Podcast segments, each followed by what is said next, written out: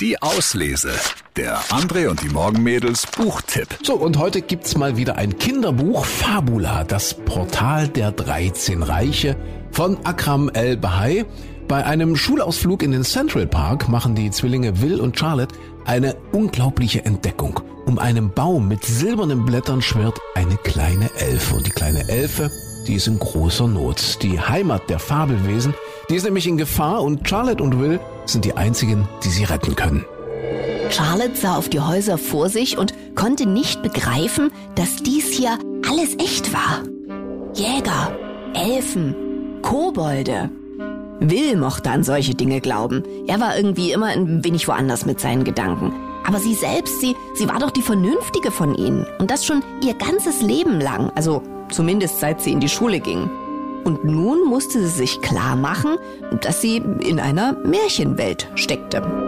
So viele Gedanken füllten ihren Kopf.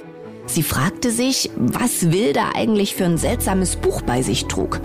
Warum er nach ihrem Vater gefragt hatte und was es mit diesem Stab auf sich hatte. Vor allem aber wollte sie endlich wissen, wo ihre Mutter war.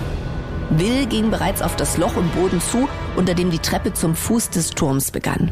Sie wollte ihnen gerade folgen, als der Jäger plötzlich stehen blieb. Verflucht, zischte er. Wo kommen die denn her? Charlotte hatte keine Ahnung, was er meinte. In einer fließenden Bewegung drückte er sich nach oben, zog einen Pfeil aus seinem Köcher und griff nach seinem Bogen. Er zielte in die Luft und schoss. Charlotte war sich sicher, dass dort nichts war. Doch der Pfeil blieb in etwas stecken, das sichtbar wie dunkler Nebel wurde, der sofort wieder verging. Im nächsten Moment fiel der Pfeil hinab in die Tiefe.